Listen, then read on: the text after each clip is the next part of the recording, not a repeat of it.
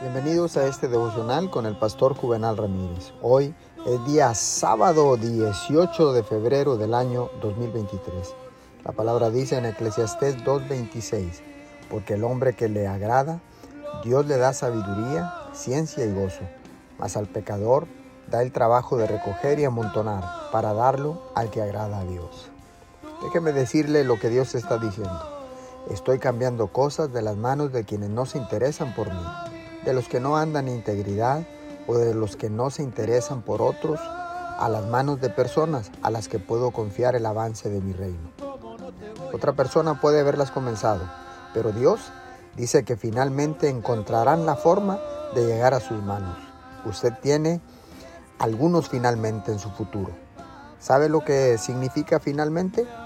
Es una bendición explosiva, inesperada, un negocio que cae en sus manos quizás un contrato extraordinario, una herencia, qué sé yo, algo sucederá y caerá en sus manos.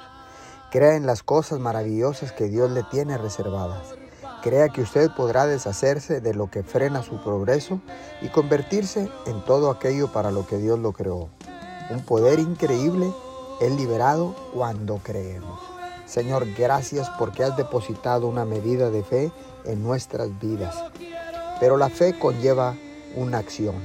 Señor, activamos en estos momentos esa medida de fe en nuestras vidas para alcanzar sueños, proyectos, propósitos en el nombre de Jesús. Amén y amén.